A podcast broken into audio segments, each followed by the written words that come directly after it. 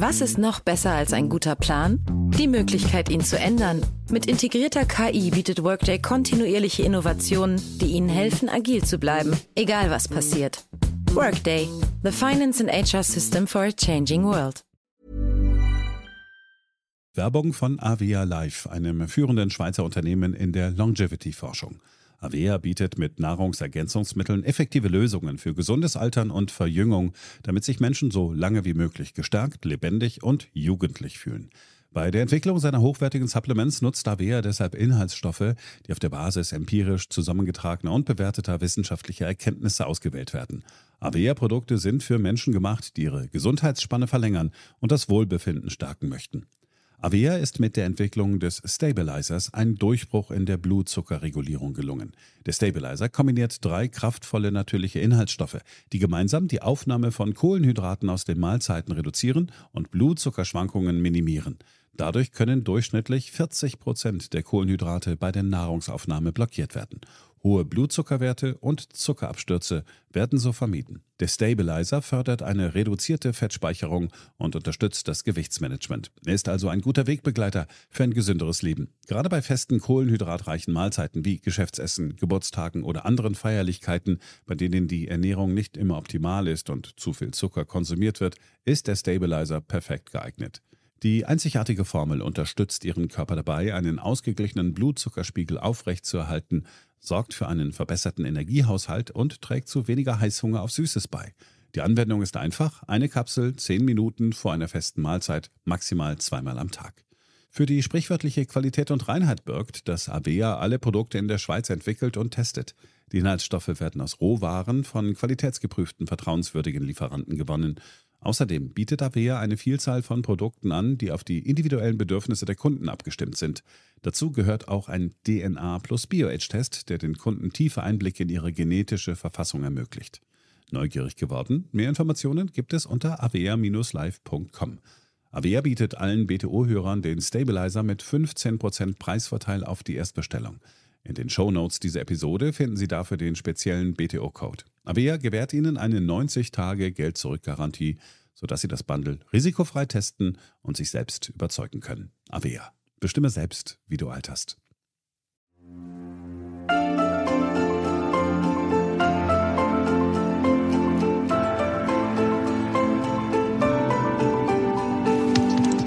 BTO Beyond the Obvious 2.0, der Ökonomie-Podcast mit Dr. Daniel Stelter. Featured bei Handelsblatt. Hallo und herzlich willkommen zur neuesten Ausgabe meines Podcasts. Heute sprechen wir über Inflation, konkret gesagt die Warnungen der Bank für internationalen Zahlungsausgleich vor einem Kontrollverlust beim Thema Inflation.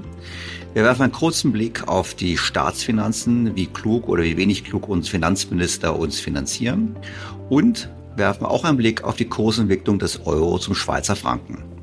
Schwerpunkt bildet aber mein Gespräch mit Professor Clemens Fuß vom IFO-Institut, der bereits vor der Corona-Krise in einem Beitrag für die Frankfurter Allgemeine Zeitung den Begriff des Neodirigismus geprägt hat. Und genau darüber spreche ich heute mit ihm.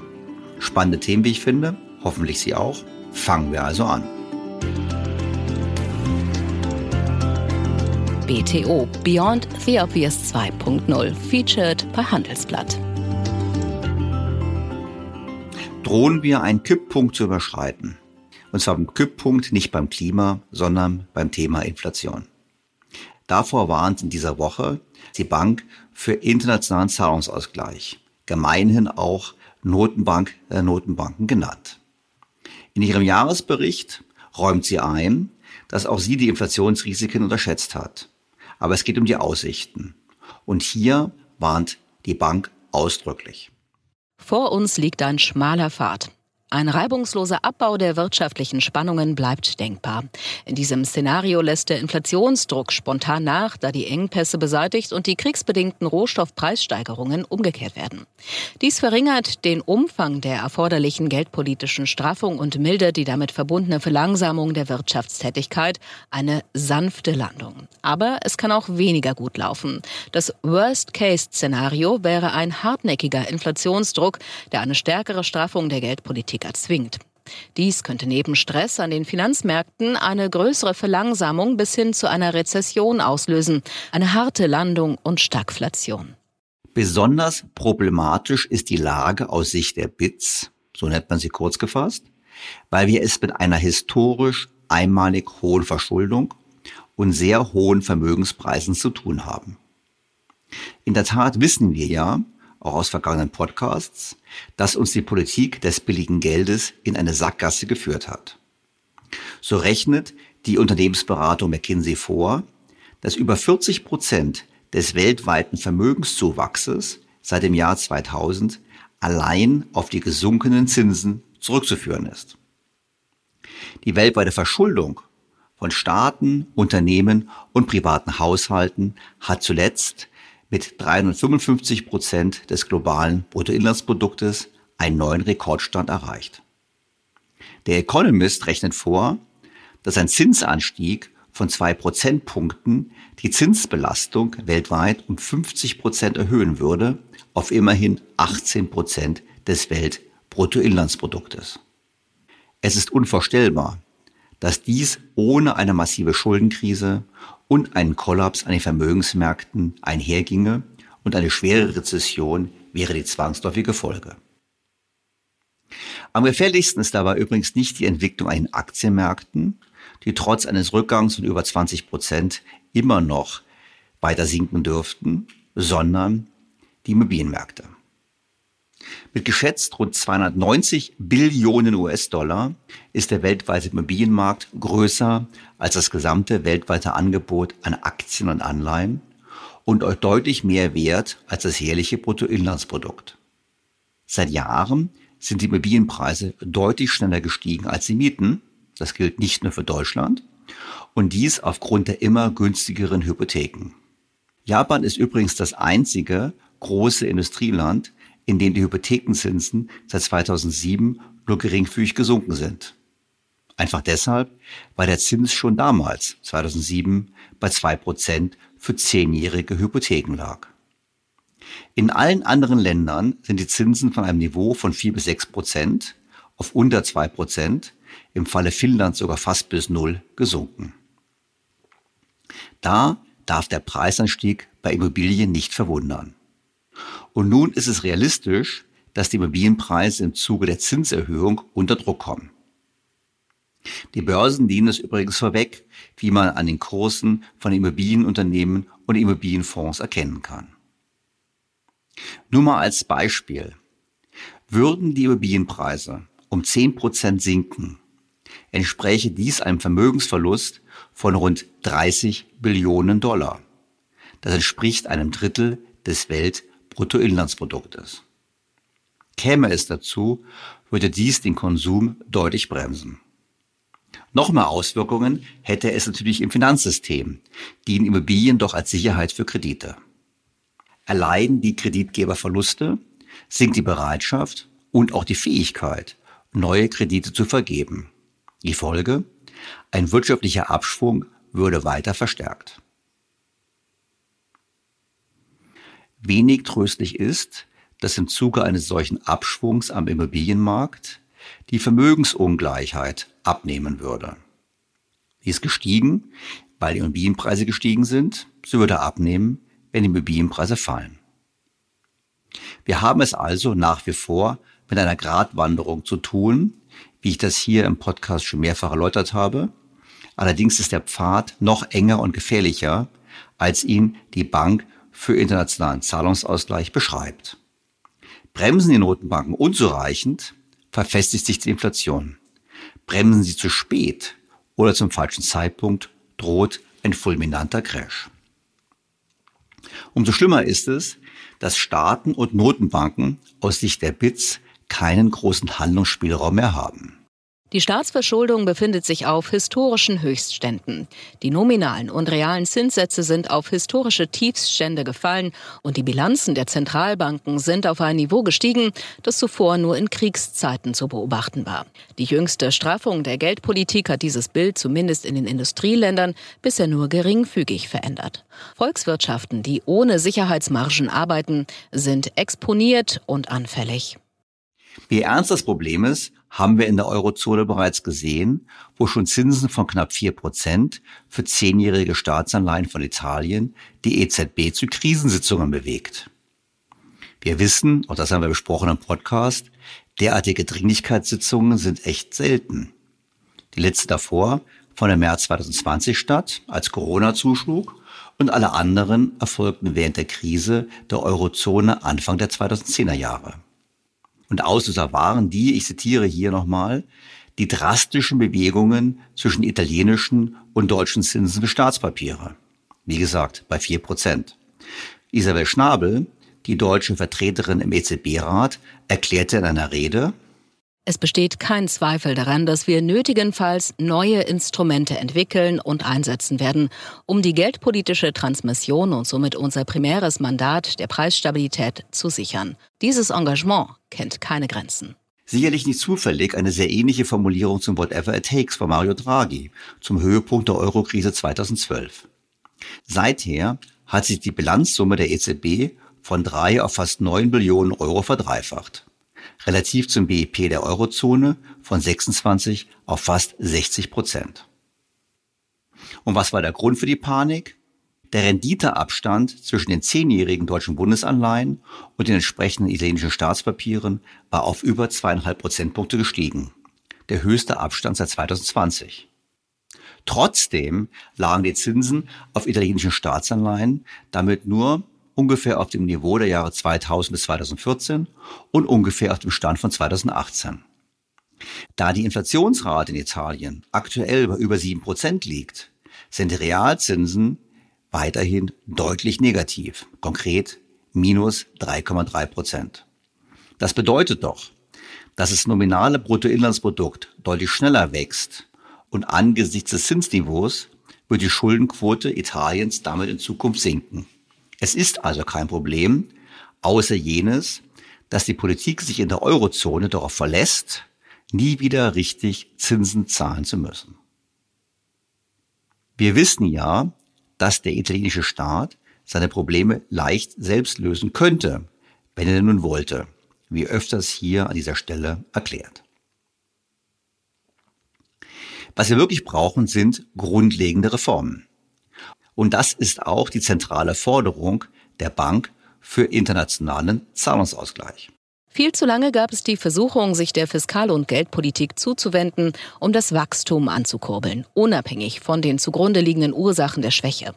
Insbesondere in der Fiskalpolitik folgte auf die Lockerung während des Abschwungs nicht die Konsolidierung während des Aufschwungs. Die Versuchung, die Anpassung aufzuschieben, war zu groß. Eine solche Strategie hat wohl unrealistische Erwartungen und Forderungen nach weiterer Unterstützung geweckt. Die einzige Möglichkeit, ein robustes, langfristiges Wachstum zu fördern, besteht in der Umsetzung ehrgeiziger Strukturreformen. Leider sind solche Reformen zu lange ins Stocken geraten. Diese Reformen sind zum jetzigen Zeitpunkt wichtiger denn je, angesichts der Anzeichen dafür, dass sich die Globalisierung teilweise aus geopolitischen Gründen umkehren könnte. Genau das, was die EZB offensichtlich weiter verhindern will. Denn solange sie die Finanzierung der Staaten sicherstellt, zu Nullzinsen, wird es keinen großen Druck geben, entsprechende Reformen durchzuführen. Temporär spricht natürlich einiges für die Politik der EZB, denn die Gefahr einer Rezession ist sicherlich deutlich gestiegen. Das gilt übrigens nicht nur in Europa, sondern vor allem in den USA, wo die US-Notenbank viel zu spät, aber immerhin versucht, die Inflation in den Griff zu bekommen.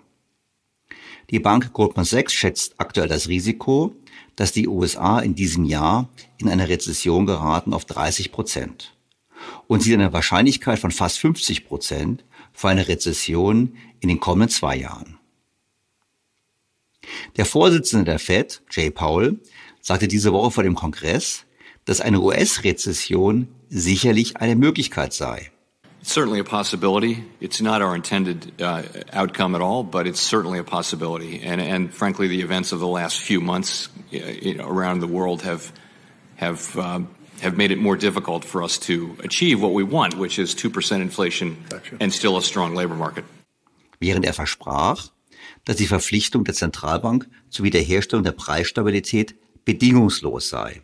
So, price stability is really the bedrock of the economy in, in this sense, in the sense that you, you, you really cannot have a sustained period of maximum employment, our other co equal goal.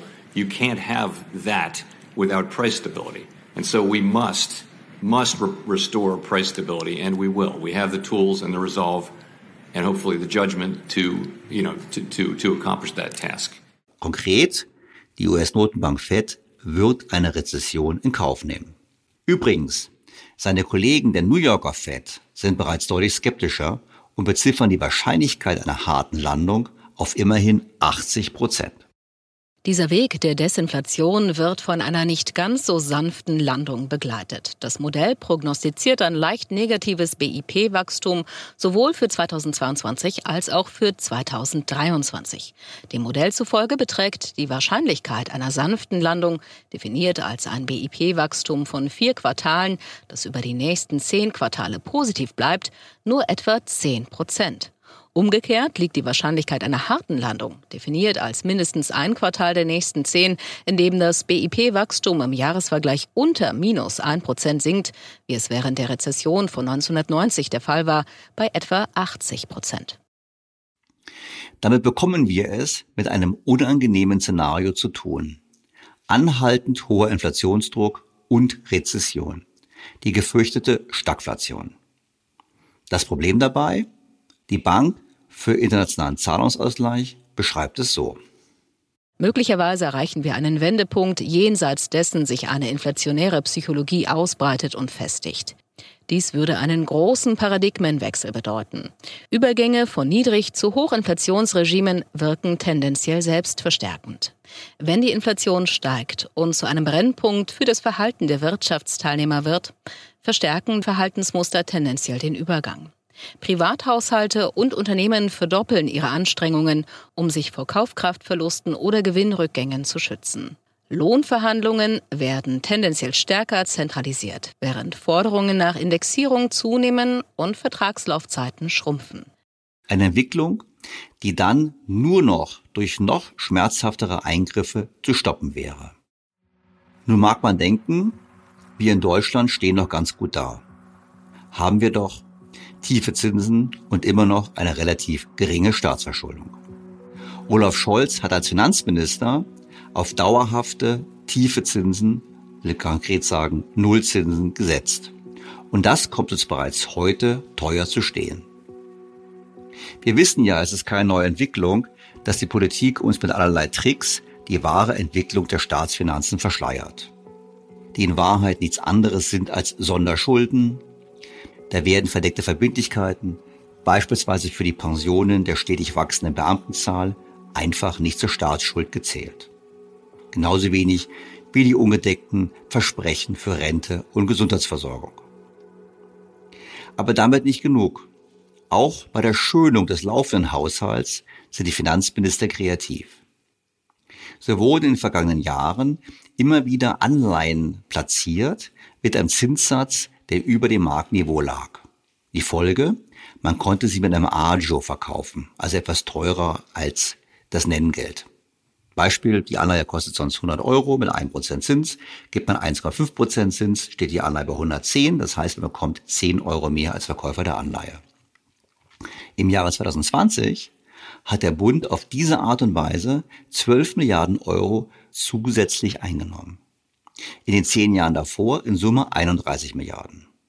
Und diese Einnahme wird sofort im Bundeshaushalt verbucht und verwendet, aber wir zahlen dauerhaft mehr Zinsen als Staat, als wir hätten eigentlich zahlen müssen. Darum ist es ökonomisch nichts anderes als zusätzliche Schulden. Und Olaf Scholz war nicht nur der Finanzminister, der besonders erpicht darauf war, Agio zu vereinnahmen, er war zugleich auch derjenige, der vor allem auf kurzfristige Schulden setzte wurden im Jahre 2017 und 35 Prozent der neuen Staatsschulden mit Laufzeiten von zehn Jahren und mehr ausgegeben, halbierte sich der Anteil bis 2021. Die zwangsläufige Folge, der Zinsanstieg schlägt sich unmittelbar im Haushalt nieder.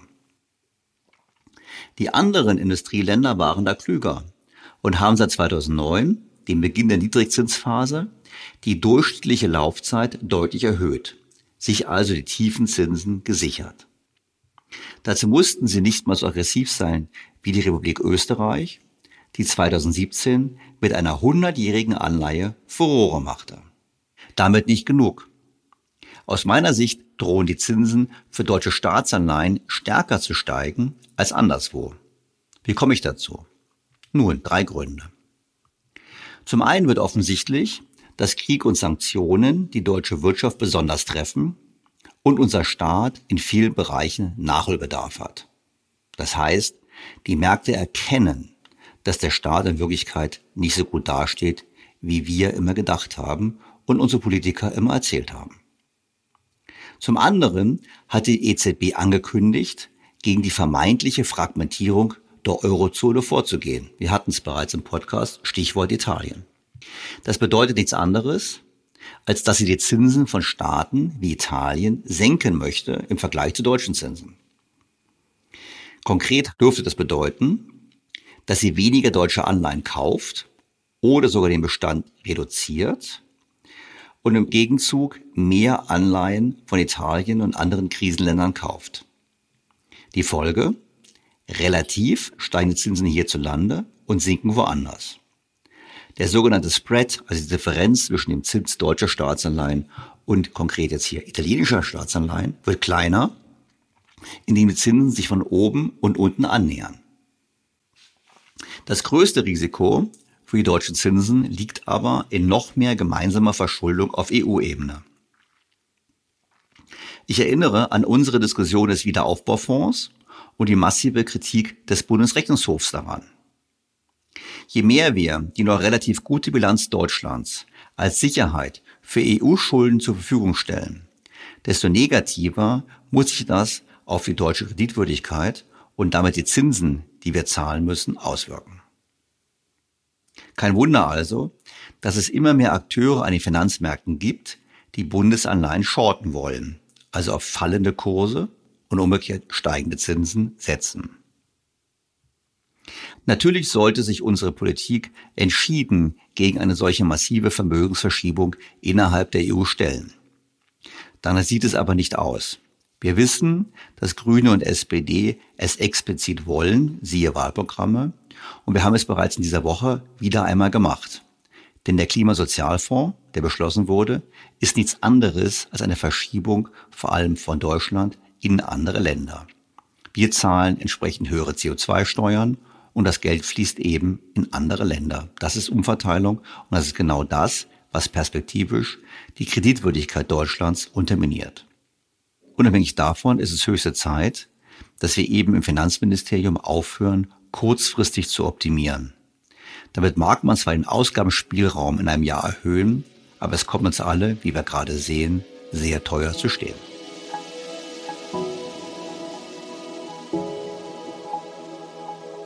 Diese Analyse und meine Schlussfolgerungen finden Sie auch immer montags im Handelsblatt in meiner dortigen Kolumne. Es würde mich freuen, wenn Sie das Handelsblatt lesen. Falls Sie bisher noch kein Abo haben, dann probieren Sie doch als BTO-Hörer ein Vorzugsangebot aus. Sie finden es unter www.handelsblatt.com-mehrperspektive, Mehrperspektive dabei als ein Wort geschrieben. Also nochmal, handelsblatt.com mehr Perspektive. Sie finden den Link aber auch in den Show Notes dieses Podcasts und auf meiner Website. Womit wir zum Hauptthema dieser Folge kommen, dem Neodirigismus. Ja, Sie haben richtig gehört. Neodirigismus, nicht Neoliberalismus. Geprägt, zumindestens für mich, hat diesen Begriff Professor Clemens Fuß vom IFO-Institut. So schrieb er im Februar 2020, also kurz bevor Corona alles veränderte, in der FAZ. Derzeit vergeht kaum ein Tag, ohne dass gesellschaftliche und ökonomische Missstände auf eine angeblich neoliberale Politik zurückgeführt werden. Wer heute von Neoliberalismus spricht, meint aber meistens eine übermäßige Marktgläubigkeit und einen Rückzug des Staates aus Feldern, in denen er eigentlich gebraucht wird. Tatsächlich ist von einem Rückzug des Staates aus der Wirtschaft in Deutschland wenig zu sehen. Die Staatseinnahmenquote lag 2018 nach Zahlen des Internationalen Währungsfonds bei 46,4 Prozent und damit höher als in allen anderen Jahren seit der Wiedervereinigung, mit Ausnahme des Jahres 1999, als die Quote kurzzeitig 46,5 Prozent erreichte. Mir geht es genauso. Wie können wir liberal sein mit einer so hohen Staatsquote, die übrigens seither weiter gestiegen ist? Fuß sieht im Gegenteil eine Entwicklung, bei der der Staat immer mehr in die Wirtschaft eingreift. Die inflationäre Verwendung des Begriffs Neoliberalismus ist insofern paradox, als die politische Debatte in Deutschland zunehmend von einer Haltung geprägt ist, die das Gegenteil von liberal oder neoliberal ist. Man kann diese Haltung als Neodirigismus bezeichnen. Neodirigismus zeichnet sich durch die folgenden Charakteristika aus. Erstens besteht ein geringes Vertrauen in die Fähigkeit von Märkten, Preismechanismen und Wettbewerb, wirtschaftliche Probleme zu lösen. Zweitens gehört zum Neodirigismus die Vorstellung, dass ökonomische Anreize für wirtschaftliche Entscheidungen keine zentrale Rolle spielen. Daraus folgt drittens die These, dass der Staat durch Preisregulierungen, Sozialtransfers oder Steuern Einkommen umverteilen kann, ohne dass größere Ausweichreaktionen und schädliche Nebenwirkungen zu befürchten sind. Diese Haltung erinnert an den wirtschaftspolitischen Dirigismus der 70er Jahre des vergangenen Jahrhunderts. Das leuchtet mir ein. Gerade in dieser Woche haben wir anlässlich des Verbrennerverbots für 2035 ein Beispiel für einen solchen Dirigismus erlebt. Es würde aus Klimagesichtspunkten völlig genügen, CO2 mit einem stetig steigenden Preis zu versehen.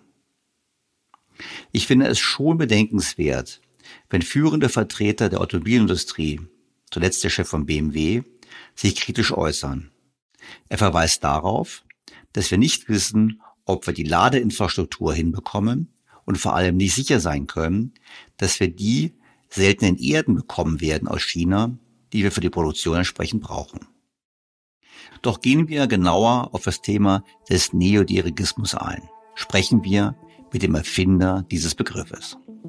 Professor Clemens Füst ist Präsident des IFO-Instituts an der Universität München e.V., Direktor des Center for Economic Studies CES und Professor für Volkswirtschaftslehre, Seminar für Nationalökonomie und Finanzwissenschaft der Ludwig-Maximilians-Universität München. Von 2013 bis 2016 war Füst Präsident und wissenschaftlicher Direktor des Zentrums für europäische Wirtschaftsforschung ZEW und Professor für Volkswirtschaftslehre an der Universität Mannheim. Sehr geehrter Herr Professor Fuß, ich freue mich ausgesprochen, Sie in meinem Podcast begrüßen zu dürfen. Ich freue mich auch, Herr Stelter. Herr Professor Fuß, ich verfolge die wirtschaftspolitische Diskussion in Deutschland ähm, intensiv und was mir auffällt, nicht erst jetzt, sondern schon seit einigen Jahren, ist, wie oft das Wort Neoliberalismus fällt. Da wird gesagt, ja, Deutschland ist so neoliberal, wir hatten eine neoliberale Revolution. Ich persönlich muss gestehen, ich verbinde es eher mit Reagan und Thatcher und nicht so sehr mit Kohl und Schröder, aber wie gesagt, es wird immer wieder behauptet auch von Kollegen von Ihnen, ich nenne jetzt mal keine Namen, die immer sagen, ja, wir müssen dringend korrigieren, weil wir so neoliberal sind. Ich frage Sie mal, ist Deutschland ein neoliberales Land?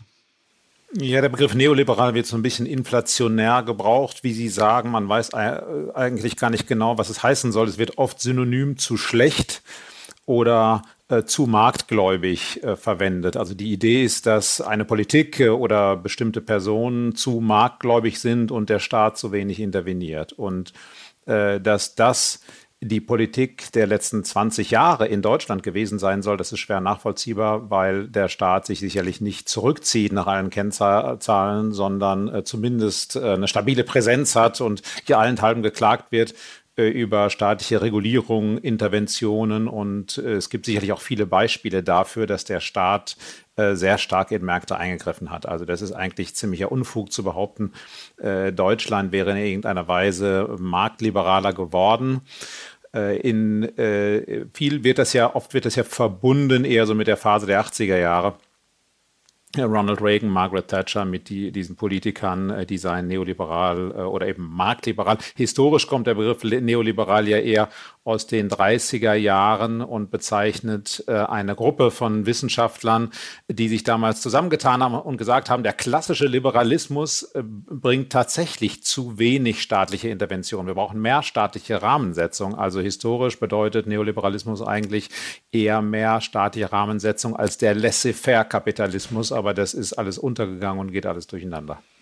Also das heißt damals, der Neoliberalismus in den 30er Jahren war im Prinzip, war das eine Reaktion auf Keynes im Sinne von, Keynes hat gesagt, der Staat muss aktiver sein und dass die Liberalen gesagt haben, jawohl, angesichts der Weltwirtschaftskrise offensichtlich muss der Staat aktiver sein?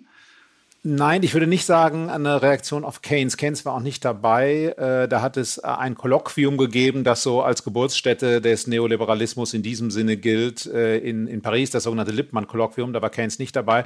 es waren eher Wissenschaftler, nicht nur Ökonomen, sondern auch Politikwissenschaftler zum Beispiel, die gesagt haben, die Lehre aus den letzten Jahren, also auch der Zeit ähm, nach dem Zweiten Weltkrieg, dann der Weltwirtschaftskrise, ist, dass wir doch etwas mehr staatliche Interventionen brauchen, als es der klassische Liberalismus vorsah, also der Laissez-faire-Liberalismus. Äh, zum Beispiel, wir brauchen eine aktive Wettbewerbspolitik, äh, um zu verhindern, dass Monopole entstehen. Diese Art von äh, Ideen sind da vertreten und entwickelt worden. Also Neoliberalismus war etwas ähm, interventionistischer oder hatte die, eine stärkere Rolle für den Staat vorgesehen als der klassische Liberalismus. Heute wird Neoliberalismus aber eher so als Marktliberalismus verstanden. Und negativ dargestellt, zumindest in den Medien überwiegend. Ich meine, warum? Weil man, weil man da ich meine, es gibt ja Ökonomen, die sagen, ja, der Staat, der hat jetzt sich kaputt gespart, das wäre ein Beispiel für Neoliberalismus und wir sehen es ja, die Brücken sind kaputt, die Digitalisierung funktioniert nicht und das ist im Prinzip deshalb, weil der Staat zu klein ist und nicht groß genug und das muss man dringend ändern. Also das sind ja die Leute, die immer sagen, wir müssen die Steuern erhöhen und der Staat muss viel mehr machen. Ich meine, ist das dann quasi mit dem falschen Etikett versehen, um es ein bisschen negativ zu machen oder ist es so, dass der Staat zu klein ist? Also der Begriff ist meine ich, nicht wirklich sinnvoll. Insofern ist es ein falsches Etikett. Allerdings versteht man es schon richtig. Es gibt natürlich immer Menschen, die denken, der Staat sollte größer sein, der Staat sollte mehr eingreifen, der Staat sollte alle Probleme lösen. Und äh, die äh, sagen dann eben, äh, wie, wie wir uns heute verhalten, das ist eine Situation, in der wir zu dem, dem Markt noch zu viel Raum einräumen. Und das äh, belegt man dann eben mit diesem mittlerweile negativ besetzten Begriff neoliberal. Äh, wenn man äh, nur oft genug äh, negative Dinge anführt, äh, Arbeitslosigkeit, Finanzkrise, Umweltzerstörung und behauptet, das hätte was mit Neoliberalismus zu tun, dann bekommt eben so ein Begriff eine negative Färbung. Also das diejenigen, die sich einen größeren Staat wünschen, äh, haben das geschafft, dass der Begriff eben jetzt negativ besetzt ist. Aber jetzt haben Sie gerade ein paar Punkte angesprochen. Wir mal Arbeitslosigkeit. Wir haben ja die Reform gehabt, die Hartz-IV-Reform gehabt der Regierung Schröder. Und da würden ja einige Ökonomen sagen, das war mit ein Grund dafür, dass Deutschland so eine gute Zeit hatte. Einfach deshalb, weil mehr Menschen in Arbeit kamen und es hat beigetragen, dass Deutschland sich erholt hat. Das hat dazu geführt, dass Löhne generell langsamer gewachsen sind. Auf der anderen Seite gibt es ja das, wenn ich an Kollegen Fratscher denke, der ist ja der berühmteste äh, Proponent der ganzen Sache, der wird beklagt, wir haben einen größten Niedriglohnsektor Europas. Da wird gesagt, das ist eben die Folge dieser neoliberalen Politik. Wie sehen Sie das? Würden Sie sagen, ja, das war quasi jetzt, ob das Etikett richtig ist, es war quasi so, und jetzt haben wir diesen Niedriglohnsektor, das ist ein Problem, oder würden Sie sagen, nein, im Gegenteil, eigentlich ist es ja ein Beispiel dafür, dass der Markt funktioniert, weil wir haben eben Leute in Arbeit statt in Arbeitslosigkeit. Also wenn wir uns nochmal zurückerinnern an die frühen 2000er Jahre, die Zeit der Hartz-Reform, werden fünf Millionen Arbeitslose. Und damals war die vorherrschende Diagnose auch bei der SPD, die das Ganze ja umgesetzt hat, äh, primär in Regierungsverantwortung. damals war die Diagnose, äh, es ist besser, wenn Menschen äh, niedrige Löhne haben und vom Staat etwas dazu bekommen und arbeiten, also dadurch in die Gesellschaft integriert sind, als wenn sie arbeitslos sind. Denn wir wissen, wenn Menschen arbeitslos sind, dann werden sie krank, dann äh, sind sie ausgeschlossen aus Teilen des Soziallebens und so weiter. Damals war also die Diagnose, ja, es ist doch besser, wenn die Menschen arbeiten und wenn ihre Produktivität nicht ausreicht, um einen bestimmten Lohn zu erreichen, dann stocken wir das einfach auf, dann geben wir was dazu. Das fanden viele damals, äh, das sei eine gute Idee. Und ich bin der Meinung, das ist bis heute eine gute Idee. Äh, dann ist aber genau das gelungen. Es haben immer mehr Menschen gearbeitet. Ähm, äh, übrigens, wir hatten gar nicht so viele Aufstocker. Äh, aber das Aufstocken ist zum Symbol geworden dafür, äh, dass äh, mit den Harzreformen was nicht stimmt, weil als das dann so, so kam und viele Menschen eben oder einige vom Staat was dazu bekamen, da wurde dann kritisiert, dass die arbeiten und vom Staat was dazu bekommen, obwohl man ja vorher gesagt hatte, genau das ist angestrebt. Und äh, deshalb wurden die Harzreformen kritisiert. Es haben sich auch viele das, dagegen gewehrt, äh, dass man unter Druck gesetzt wird, sich einen Job zu suchen, dass es also Sanktionen gibt, äh, wenn man sich nicht hinreichend bewirbt, wenn man nicht zum, ähm, zur Bundesagentur, zu seinem Berater kommt weil viele die Auffassung haben, dass man auch das Recht hat, äh, arbeitslos zu sein und äh, Transfers zu empfangen.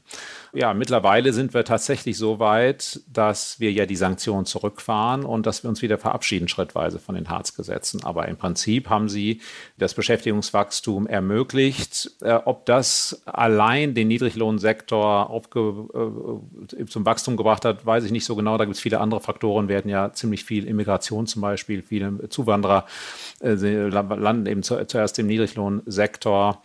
Äh, also das sind sicher nicht nur die Harzreformen, äh, sondern das hat äh, auch andere Gründe. Gut, da hat natürlich auch vor allem, würde man sagen, es ist besser, wenn die Zuwanderer im Niedriglohnsektor arbeiten können, als wenn sie eben nicht arbeiten, weil es die Integration auch fördert. Also eigentlich ist es ja ein Erfolg. Vielleicht noch ein Aspekt, ähm, den ich damals gelesen habe und ich auch überzeugend finde, ist, es gibt ja Studien, die zeigen, dass wenn man arbeitslos wird und dann erstmal ein halbes Jahr Pause macht, einen Garten bewirtschaftet oder was weiß ich, Urlaub macht, dass in dieser Zeit bereits die Möglichkeit der Vermittlung das für deren Vermittlungserfolges deutlich abnimmt und auch die Gehalt, Gehälter entsprechend abnehmen. Deshalb war damals die Logik, möglichst schnell wieder in Arbeit zu kommen, um eben diese Dauer-Langzeitarbeitslosigkeit zu verhindern. Zumindest, glaube ich, gab es damals dazu Studien. Umgekehrt sagen natürlich Leute jetzt als Frage, die sagen, na ja, ist es nicht so, dass dieses Aufstocken dafür dazu führt, dass quasi der Staat Unternehmen subventioniert? Richtig, und das äh, kann man so verstehen, ähm, dass der Staat Unternehmen subventioniert, äh, weil eben die Löhne sonst höher sind, äh, als äh, wenn eben diese Menschen äh, nicht arbeiten, wenn man es aus dem Arbeitsmarkt äh, draußen hält. Das ist schon so. In diesem Sinne profitieren dann die Unternehmen davon, aber das ist im Grunde bei jeder Maßnahme so, die das Arbeitsangebot erhöht. Und wir sagen ja in vielen Bereichen, ja, wir möchten das Arbeitsangebot eher steigern. Und das ist mittlerweile sogar noch viel dringender als noch in den 2000er Jahren, weil das Fachkräfte, das Problem der Fachkräfteknappheit viel gravierender geworden ist. Äh, insofern ist das nicht so wirklich äh, zielführend. Ähm, aber klar, äh, es gibt diese Wirkung und viele, viele haben das so dargestellt, äh, dass das Löhne, dass das Unternehmen letztlich subventioniert. Total falsch ist das nicht, äh, aber es äh, trifft nicht den eigentlichen Punkt, der eben bedeutet, wir möchten, dass mehr Menschen arbeiten und ja, in der Tat, die Löhne sind da niedriger, als wenn weniger Menschen arbeiten. Der, Arbeit, der, der Arbeitsmarkt ist nun mal ein Markt, das ist schon richtig. Und der Mindestlohn passt dazu oder ist der Mindestlohn dann eher auch wieder etwas, wo man sagt, naja, das ist wieder so ein Versuch der Politik, quasi gegenzusteuern gegen etwas, was man gemacht, was eigentlich richtig war, aber wo es dann politischen Gegendruck gab.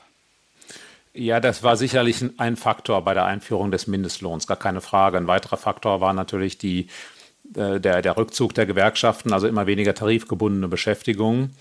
Ähm, eigentlich gilt ja in Deutschland das Prinzip, dass Löhne ausgehandelt werden von den Tarifpartnern und nicht vom Staat. Aber dadurch, dass äh, eben die Abdeckung da zurückgegangen ist, ist dann die Forderung eben laut geworden nach diesem Mindestlohn und deshalb hat man ihn dann eingeführt.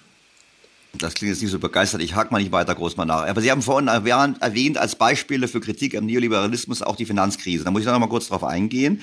Ich meine, ist die Finanzkrise nicht ein Beispiel in der Tat, dass große Liberalität, ungesteuerte Märkte eben zu Krisen führen können, die sogar dann quasi das Potenzial haben, die ganze Weltwirtschaft aus dem Ruder laufen zu lassen? Also die Finanzkrise war sicher ganz zentral für die Kritik äh, an der Marktwirtschaft und am Marktliberalismus. Und sie erschien ja auch als ein reines Versagen des kapitalistischen Systems, weil Banken zusammenbrachen, spekulierten. Das sah wirklich so aus wie ein wild gewordener Kapitalismus. Äh, tatsächlich war es ja etwas subtiler. Äh, es waren ähm, letztlich Regulierungen, die nicht ausreichend waren, also zum Beispiel nicht ausreichende Eigenkapitalregulierung für Banken, die eine große Rolle gespielt haben. Es waren teilweise sogar sozialpolitische Interventionen wie Ermutigung oder die Veränderung von Regulierungen in den USA, die letztlich dazu geführt haben, dass Menschen mit niedrigeren Einkommen eben mehr Zugang bekommen zu äh, Hypotheken, das war ein sozialpolitisches Ziel, dass äh, Menschen, äh, die geringere Einkommen haben, Hypotheken bekommen, aber das hat eben dann zu den Subprime Krediten geführt, also äh, faulen Hypothekenkrediten, die dann eben weiterverkauft wurden, umstrukturiert wurden, weiterverkauft wurden und maßgeblich zur Finanzkrise mit beigetragen haben. Also tatsächlich war es eine Mischung aus fehlgeleiteten Regulierungen und äh, Banken, die in der Tat äh, missbraucht haben, äh, dass sie eben in dieser Too-Big-to-Fail-Position sind. Sie wussten, solange sie Gewinne machen, äh, können sie also durch hohe Risiken Gewinne machen, können sie in die Tasche stecken und äh, als dann alles zusammenbrach, da wurden die Verluste sozialisiert. Die Frage ist natürlich, was äh, ist die richtige Therapie? Was ist die Antwort darauf? Und äh, da haben ihm viele gesagt, wir brauchen äh, sehr harte und detailreiche Regulierung für Banken. Ich würde eher sagen, das Allerwichtigste war, die Banken zu verpflichten, mehr Eigenkapital vorzuhalten. Und das ist eigentlich ein marktwirtschaftliches Prinzip, dass derjenige, der Gewinne erzielt, auch haftet, wenn es Verluste gibt. Und um das sicherzustellen, wurde eben das Eigenkapital erhöht. Das heißt, wir brauchten im Bankensektor in diesem Sinne eigentlich mehr Marktwirtschaft und nicht weniger. Aber viele Leute, auch die, insbesondere diejenigen, die sich generell mehr Staat und mehr Intervention wünschen, haben das natürlich zum Anlass genommen, genau das auch zu fordern und zu behaupten, die Finanzkrise sei Ausdruck eines generellen Versagens des marktwirtschaftlichen Systems, was meines Erachtens nicht so ist. Aber wenn wir jetzt die Bankenregulierung anschauen, ich, äh, ich bin übrigens auch im Camp bei Ihnen, ich würde sagen, einfach Eigenkapital erhöhen und vor allem auch Pleiten wieder zulassen. Das, glaube ich, ist immer disziplinierend, haben wir ja nicht gemacht. Aber wenn ich mal richtig verstanden habe, in den Weg sind wir nicht gegangen, sondern wir haben angefangen mit immer mehr Detailregelungen, den Banken vorzugeben, wie sie Geschäft betreiben. Und auf der anderen Seite, ich glaube, es ist ja gerade die Bundesregierung, die vergangene zumindest, letzte, war ja eine ganz große, äh, eine große Kraft, die eigentlich sich gegen höhere Eigenkapitalanforderungen für die Banken gewehrt hat. Also eigentlich genau das Gegenteil. Also statt die höheren Eigenkapitalanforderungen durchzusetzen, hat man angefangen, im Detail Vorgaben zu machen bezüglich Eigenhandel und bezüglich bestimmter Risiken. Also im Prinzip hat man doch eigentlich dann nicht marktwirtschaftlich reagiert. Äh, richtig, und das ist auch genau das Problem, aber das resultierte eben aus dieser Idee, dass nun dieser Sektor sehr, sehr stark reguliert werden muss und man ihm alles vorgeben muss, statt äh, Eigenkapitalvorschriften zu erhöhen. Das hat man ja auch getan, aber äh, nur in homöopathischen Dosen und die Bundesrepublik Deutschland war hier besonders auf der Bremse, weil unser Bankensystem natürlich so aufgestellt ist, dass einige Banken es schwer, schwer, schwerer haben, äh, als die großen kapitalmarktorientierten Banken in anderen Ländern äh, auch Eigenkapital aufzunehmen.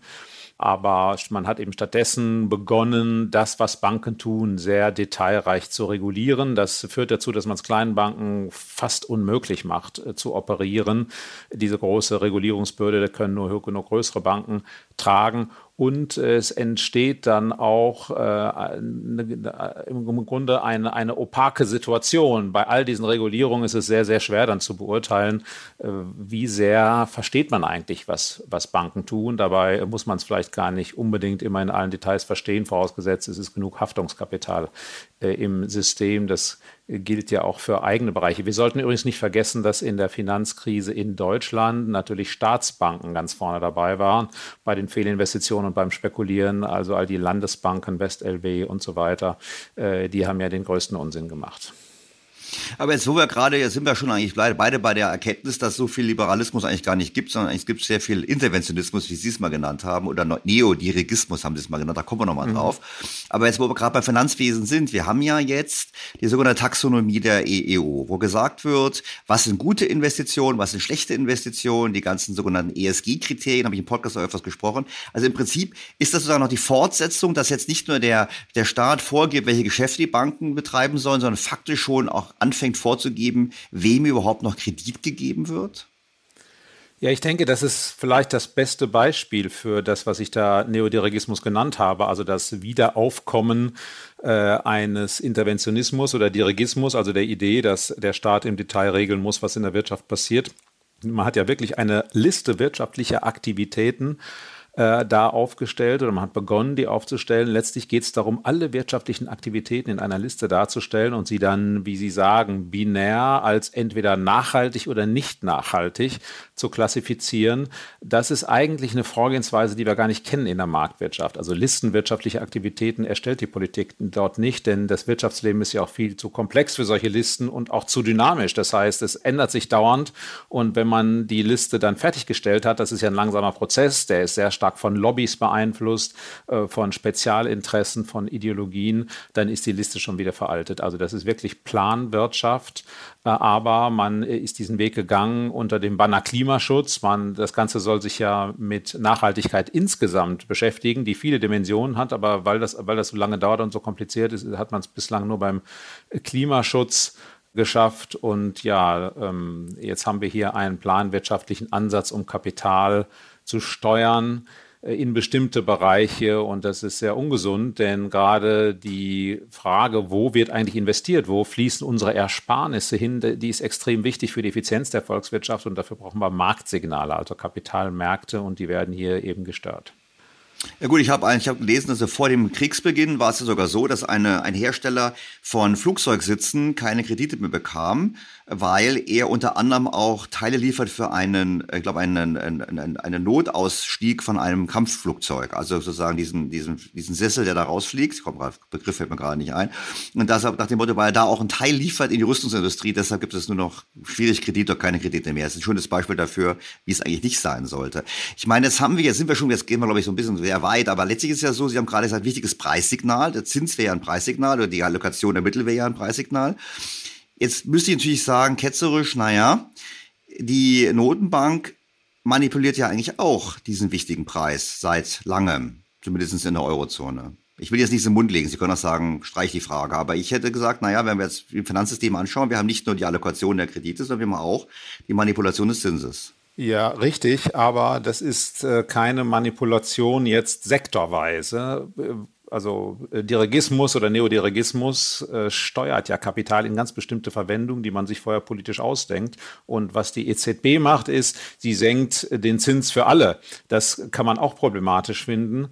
Äh, und äh, tatsächlich ist sie auch daran interessiert, zumindest wie in verschiedenen Regionen oder Ländern der Zins ist. Also es ist nicht nur eine, eine generelle Beeinflussung des Zinses, aber letztlich ist es natürlich Aufgabe der Geldpolitik, den Zins zu setzen. Man kann sagen, das ist zu weit nach unten gegangen, verzerrt die Kapitalmärkte, aber zumindest hat sich die EZB nicht an die Stelle des Marktes insofern gesetzt, als der Markt immer noch entscheidet, geht jetzt Kapital in den einen Sektor oder in den anderen Sektor. Also diese Steuerungsfunktion im Detail hat sie nicht übernommen und diese Liste der wirtschaftlichen Aktivitäten, der Taxonomie, die übernimmt jetzt diese Steuerungsfunktion politisch. Und das gehört in eine Planwirtschaft, aber nicht in eine Marktwirtschaft und es führt zu Ineffizienz. Was wir ja eigentlich machen in einer Marktwirtschaft ist, dass wir fragen, äh, nicht ist ein Unternehmen nachhaltig oder nicht, sondern tun die Dinge, die Nachhaltigkeit stören. Zum Beispiel emittieren die viel CO2 und dann setzen wir direkt am CO2 an. Aber wir fragen nicht, in welchem Sektor ist diese Firma tätig. Das ist der Unterschied. Jetzt kommen wir kommen gleich auf die Klimapolitik noch, aber ich kann sie jetzt da, weil ich treue Hörer habe, kann ich sie nicht ganz so entkommen lassen. Weil zum einen habe ich ja gelesen, dass die EZB zumindest jetzt bevor der Krieg begonnen hat, überlegt gehabt hat, eben ihre Anleihenkäufe auch nach den Kriterien auszurichten, die ESG-Kriterien auszurichten. Das war zumindest ein Thema. Also das ist ja auch eine, das, da, da würde die EZB quasi eine ESG nochmal verstärken. Und zum anderen gab es ja jetzt kürzlich eine Krisensitzung der EZB, wo sie gesagt haben, oh, die Spreads von Italien gehen so weit hoch. Da würde ich dann sagen, naja, wenn sie, wenn sie, wenn sobald die EZB anfängt, Spreads zu beeinflussen, ist es nicht mehr nur Geldpolitik. Und dann ist es auch eine Allokation vermitteln, weil wenn ich als Käufer italienischer Anleihen weiß, die EZB rettet mich in Anführungsstrichen immer, dann habe ich natürlich eine ganz andere ähm, Zinserwartung, als wenn ich sage, ich gehe persönliches Risiko ein. Ja, richtig. Also die, auch die EZB hat die Klimapolitik entdeckt. Das ist nun eigentlich überhaupt nicht ihre Zuständigkeit und ihre Aufgabe, aber äh, sich da zu engagieren, das ist populär. Und äh, in der Tat kann man die Frage stellen, ist es so, dass der Klimawandel für die Wirksamkeit geldpolitischer Instrumente relevant ist, äh, wie man das bei vielen Dingen fragen kann. Nun ist aber der Klimawandel eine Geschichte, die langsam voranschreitet, während die Geldpolitik sich eigentlich eher für Dinge interessiert, die relativ relativ schnell passieren. Also da ist vieles ziemlich an den Haaren herbeigezogen, aber äh, die EZB möchte hier offenbar zeigen, dass sie dieses Thema wichtig findet und fängt jetzt auch an, Kapitalströme zu steuern, ähnlich wie diese Taxonomie und auch das ist ungesund. Die Spread-Frage ist ja eine Grundsatzfrage, die wir schon in der Euro-Krise hatten, in der europäischen Verschuldungskrise äh, in der Jahre 2010 bis 2013. Damals hatten wir auch das Problem, dass die Spreads auseinandergingen. Auf italienische Staatsanleihen gab es riesen Risikozuschläge und es drohte eine Staatspleite in Italien. Und dann kam Mario Draghi und hat gesagt, wir kaufen notfalls äh, unendlich viele italienische Staatsanleihen oder spanische Staatsanleihen oder eben Anleihen von Ländern, die Probleme haben. Äh, allerdings, wir setzen voraus, dass die sich einem ESM-Programm unterziehen. Und er hat gesagt, wir machen all das nicht, um diesen Ländern finanziell zu helfen primär, sondern weil das eine Voraussetzung dafür ist, dass die Geldpolitik in der ganzen Währungsunion äh, äh, funktioniert, also der, um den Transmissionsmechanismus zu schützen. Also dieser letzte Punkt, der war auch wieder etwas an den Haaren herbeigezogen, aber man musste so argumentieren, weil die EZB ja nur Geldpolitik machen darf. Die darf ja einzelnen Ländern gar nicht äh, fiskalisch helfen, kein, darf keine Fiskalpolitik machen. Und es ist interessant zu sehen, dass das jetzt wieder auf den Tisch kommt. Allerdings wird nicht mehr groß über Bedingungen geredet. Damals hatte man ja schon gesagt, das ist eine Mandatsüberschreitung. Man, die EZB hatte aber Käufe von Anleihen an Bedingungen geknüpft. Wirklich durchgeführt wurde das ja nie, aber an den Markt war das das Signal, ja, äh, die EZB greift hier ein. Äh, von Bedingungen ist jetzt nur noch sehr wenig die Rede und es wird interessant sein zu beobachten, wenn dieses Instrument jetzt neu entwickelt wird, ob Bedingungen da eine Rolle spielen. Aus meiner Sicht, selbst wenn sie es tun, ist das problematisch. Eigentlich gehört diese Frage, wie gehen wir mit sehr hoch verschuldeten Ländern um, denen der Finanzmarkt nicht traut, diese Frage gehört auf den Tisch der Regierungen, die gehört in den Rettungsschirm ESM, den wir auch eingeführt haben in der Eurokrise. Und äh, die sind zuständig dafür, Ländern zu helfen, die finanzielle Probleme haben. Äh, aber die Politik hat ja immer wieder die Neigung gezeigt, die Politik in Europa, Dinge der EZ, an die EZB abzuschieben und die das machen zu lassen. Denn dann muss man sich nicht vor die eigenen Parlamente stellen und äh, kompliziert begründen, warum man jetzt Haftungsrisiken übernimmt. Das ist eine schwierige Geschichte. Das alles wird wieder vor den Gerichten landen. Was da jetzt passiert, das ist mit ziemlicher Sicherheit nicht vereinbar mit der Rechtsprechung des Verfassungsgerichts zumindest äh, über, die, äh, über das Mandat der EZB. Also das wird wieder viel Ärger geben. Ja, also die Politik, bin sofort bei Ihnen, macht eigentlich die Hausaufgabe nicht, was die Eurozone betrifft. Da müssten einige Dinge gemacht werden von der Politik. Auf der anderen Seite macht die Politik viele andere Dinge, wo sie in die Märkte interveniert. Ich meine, Sie haben von, wir haben den Begriff schon erwähnt von Ihnen, den Neodirigismus. Ich meine, mein berühmtes Beispiel ist, Herr Altmaier, der als Wirtschaftsminister gesagt hat, er gibt 20-jährige Garantien ab für Klima und für die Wirtschaft, verbunden mit sektoralen CO2-Einsparungszielen pro Jahr. Da habe ich mir gedacht, habe ich mal am Podcast gesagt, da hätte er gleich ein paar Leute aus Ostberlin noch suchen können, die ihm bei dieser Planwirtschaft helfen. Also Neodirigismus ist das Stichwort. Und Sie haben es bei Klima angesprochen und wir haben jetzt gerade das Thema Streit der Regierung über Verbrennerverbot. Ich frage mich immer, wenn Benzin eh schon teuer ist und CO2-Abgaben kommen, lasst uns doch machen, was wir wollen, aber scheinbar genügt das nicht. Ich meine, ist das so, dass das Prototyp dafür, dass die, ähm, dass die Politiker sich sozusagen auf Gebieten austoben, äh, mit, mit, mit dem Deckmantel, was Gutes zu können und in dem Glauben, es besser zu wissen, als wir alle, die wir im Markt unterwegs sind? Ja, es gibt ein Misstrauen in Marktprozesse. Dabei muss man sagen, wir haben ja eigentlich ein gutes Instrument für die Klimapolitik mit dem ETS. Sie haben es angedeutet, mit dem äh, äh, Emissionszertifikate-Handelssystem. Also wer CO2 emittiert, muss diese, muss diese Zertifikate, diese, diese Emissionsrechte erwerben in Europa. Was bislang fehlt, ist, äh, dass wir den Verkehr und die Gebäude hineinnehmen in dieses System und dann würde der Klimaschutz funktionieren und dann bräuchten wir kein Verbrennerverbot, dann bräuchten wir auch keine Vorgaben für Gebäude, was CO2 angeht. Wir müssten auch nicht vorschreiben, dass da auf jedes Dach künftig Solarzellen müssen. Das ist alles Planwirtschaft, die wir dann nicht mehr brauchen. Aber die Politik traut diesem Prozess nicht und äh, hat eine Neigung, auch Dinge anzustreben, die vielleicht dann etwas konkreter sind und mit denen Politiker sich dann auch schmücken können, wie sie meinen, äh, indem sie sich hinstellen und sagen, hier, wir haben etwas sehr Konkretes getan, dass das dann oft kontraproduktiv ist. Das geht ja oft äh, häufig unter äh, in, der, äh, in der Debatte. Aber leider ist das so, dass gerade in der Klimapolitik ähm, sehr, sehr viel Interventionismus stattfindet. Man kann es auch anders sehen. Man kann sagen, immerhin haben wir dieses Emissionshandelssystem.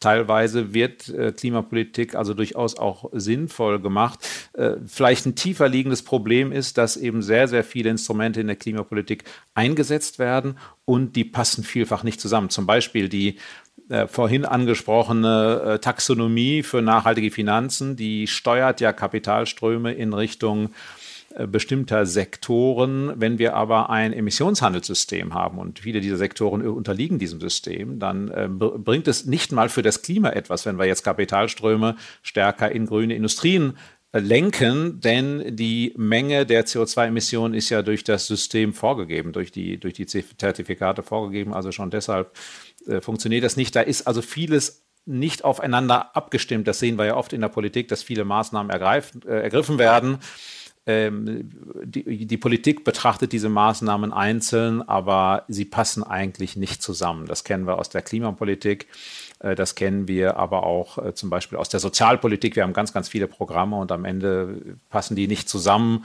und führen zu kontraproduktiven Ergebnissen. Das ist eben auch wieder diese Neigung, sehr, sehr viel einzugreifen, aber nicht darüber nachzudenken, wie wirkt das eigentlich alles zusammen. Da hat der Hayek recht gehabt, dass er gesagt hat, im Prinzip eine Art Interventionsspirale. Man, man greift ein und dann klappt das nicht und man greift noch mehr ein. Ich meine, ich denke jetzt mal, Sie haben den Wohnungssektor angesprochen, meine Wohnungspolitik generell. Man hat ähm, erst eine Mietpreisbremse, dann hat man mit, mit einem Deckel, der dann nicht, wieder nicht, nicht, nicht, nicht wieder vor Gericht scheitert. Man hat im Prinzip verschiedene Maßnahmen. Jetzt legt man die CO2-Kosten auf den Vermieter um. Gleichzeitig kann der Vermieter, wenn er modernisiert, kann er die Kosten nicht erhöhen. Also das ist ja eine Fülle von Faktoren, die da wo interveniert wird, wo man im Prinzip sagt, letztlich als Reaktion auf etwas, was man getan hat, wird noch mehr eingegriffen. Ja, ich glaube, der Wohnungssektor ist ein schönes Beispiel dafür. Einmal dafür, wie Neodirigismus sich ausbreitet, dann dafür, dass es schädlich ist. Sie haben den Mietendeckel angesprochen. Ich glaube, das ist ein besonders gut äh, dokumentiertes Beispiel.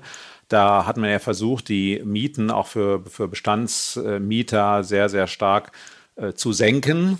Man hat also in Märkte eingegriffen. Das Ergebnis war, das haben dann Studien gezeigt, dass das Angebot an Mietwohnungen zusammengebrochen ist äh, und äh, eben Menschen keine, die die Wohnungen suchen, noch viel größere Probleme haben, als vorher überhaupt Wohnungen zu finden. Dann kriegt man, man kriegt also Warteschlangen, wie wir das kennen. Dann äh, beklagt sich die Politik über die Warteschlangen. Dann äh, fängt man an, über Enteignung zu reden. Dann will, fängt der Staat selbst an zu bauen. Äh, das ist alles überflüssig ähm, äh, man, äh, also das, das, sind kontraproduktive Eingriffe und einer zieht den anderen nach. Wirklich durchdacht ist das System nicht. Es ist ja nicht so, dass der Staat im Wohnungssektor nun überhaupt nichts zu suchen hat. Äh, es ist ja beispielsweise legitim, wenn die Politik sagt, wir wollen zum Beispiel äh, soziale Durchmischung. Wir wollen einen gewissen Anteil an Sozialwohnungen im Wohnungsbau, aber das kann man wirklich auch ganz gut erreichen über äh, Anreize für private Investoren, die dann äh, eben Sozialwohnungen bauen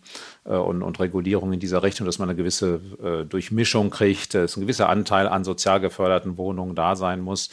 oder noch besser äh, in der, man, man konzentriert sich eben auf die Subjektförderung und man gibt Menschen, die äh, keine hinreichend hohen Einkommen haben, äh, Wohngeld äh, und solche Dinge. Äh, das ist insofern besser als die Sozialwohnungen, weil Sozialwohnungen oft fehlbelegt sind. Äh, aber ähm, also hier ist, ich glaube, das ist wieder ein Beispiel dafür, dass weniger häufig mehr ist, also erfolgreicher ist.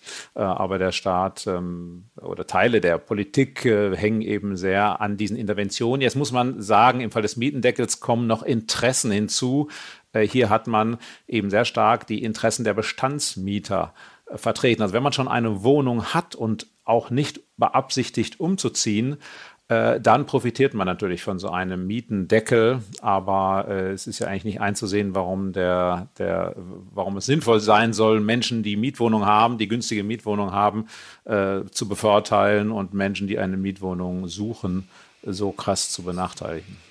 Ja, es ist noch viel schlimmer. Also hat sogar noch den Effekt, dass Leute, die in viel zu großen Wohnungen wohnen, weil Kinder ausgezogen sind, äh, Ehepartner zum Beispiel verstorben im Extremfall, die dann in großen Wohnungen bleiben, weil sie, wenn sie eine kleinere Wohnung umziehen würden, mehr bezahlen als im heutigen Zustand. Einfach deshalb, weil sie heute so geschützt sind. Also es wird das Angebot auch nochmal verkleinert. Also das ist ein schönes Beispiel. Aber es gibt ja, ich meine, bei der Klimapolitik, ich meine, ich möchte nochmal zurückkommen. Wir haben ja nun ähm, sehr aktive Minister dazu. Wir haben eine grüne, grüne Umweltministerin, wir haben einen grünen Wirtschaftsminister, der, der Klima- und Wirtschaftsminister ist.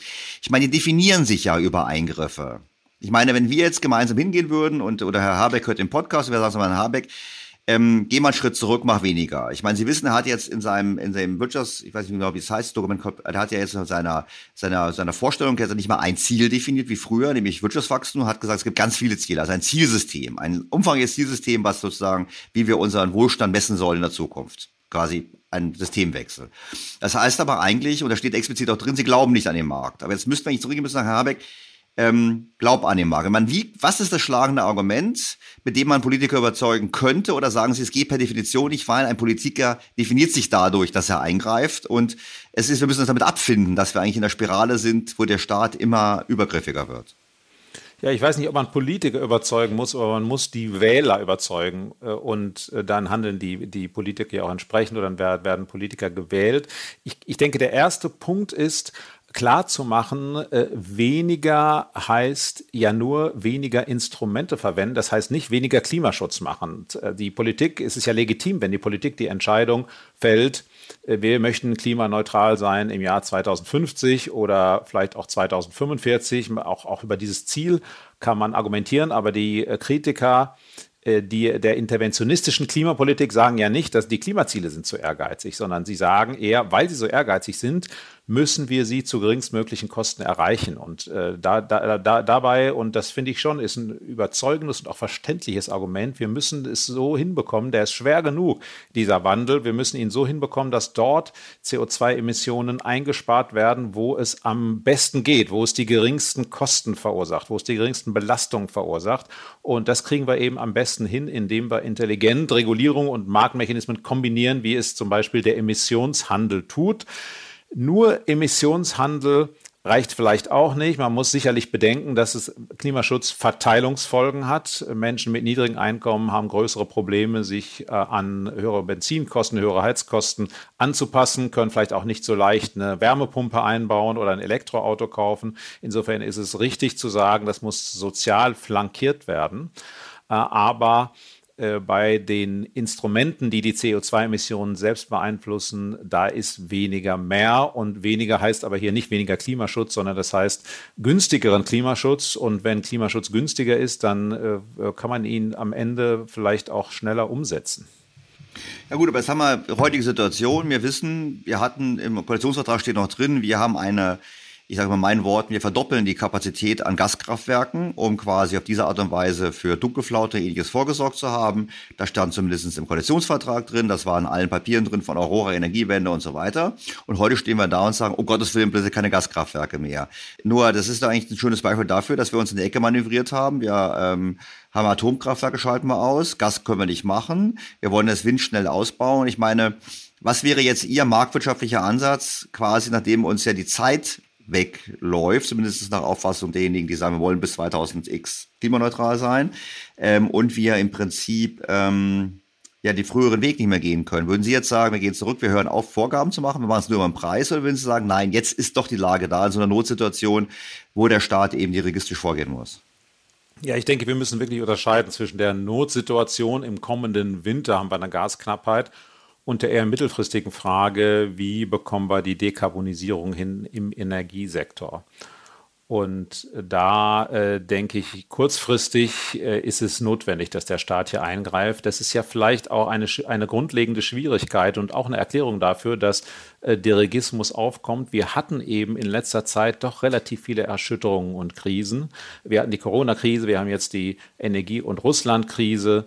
Äh, wir hatten die Finanzkrise, wir, vielleicht war auch die Migrationskrise eine Krise, die äh, wirtschaftlich äh, auch erhebliche Auswirkungen gehabt hat. Und in Krisenzeiten ist es schon richtig, da ist staatliches Handeln mehr gefragt. Also der Staat erscheint dann als solide, stabil, verlässlich. Die Wirtschaft erscheint als schwach.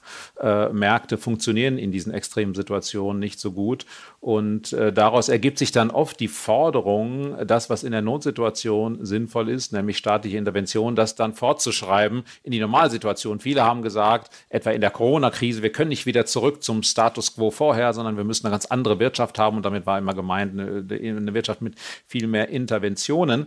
Äh, das ist aber ein Irrweg, weil in der Medizin machen wir es ja auch nicht so, dass wenn wir einen Herzinfarktpatienten haben, den wir wiederbeleben müssen, dass wir den dann für den Rest seines Lebens morgens immer wiederbeleben äh, mit Stromstößen, sondern wenn die Krise vorbei ist, dann müssen wir in einen anderen Zustand, dann müssen wir die langfristige Gesundheit fördern. Und das bedeutet eben, äh, dass äh, Politik äh, auch situationsgerecht sein muss und diese Interventionen immer wieder aufgehoben werden. Bedeutet eben jetzt, dass man kurzfristig in der Tat äh, Interventionen braucht. Da natürlich auch Interventionen, die auf intelligente Weise, sagen wir mal, die Intervention mit, mit dem Nutzen von Marktkräften und Marktwissen verbinden. Insofern finde ich, um mal was Positives zu sagen, ich finde es gut, dass der Wirtschaftsminister jetzt Auktionsmechanismen sehr stark in den Vordergrund stellt. Wir müssen ja entscheiden, wenn das Gas knapp wird, wer bekommt denn dann eigentlich noch das knappe Gas? Wir haben politisch entschieden, die Haushalte kriegen weiterhin Gas, die privaten Haushalte sollen nicht frieren, die kritischen Infrastrukturen, aber unter den Unternehmen, wer kriegt dann noch das Gas?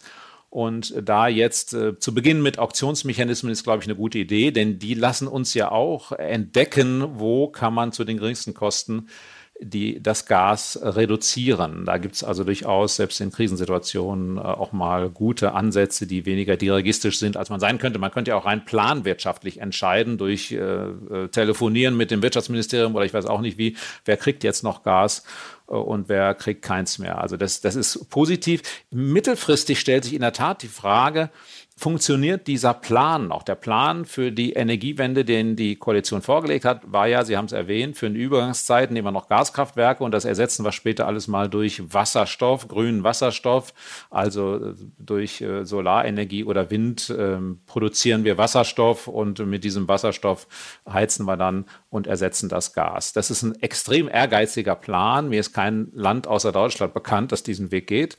Äh, keine Kernenergie, aber okay, es war immerhin mal ein Plan. Und dieser langfristige Plan ist jetzt weniger dadurch in Frage gestellt, dass das Gas jetzt ein bisschen knapp wird im Winter, sondern eher dadurch in Frage gestellt, dass wir ja für die Zukunft uns vorgenommen haben, zumindest weniger Gas aus Russland zu importieren, mehr Flüssiggas zu nehmen. Das Flüssiggas ist aber teurer.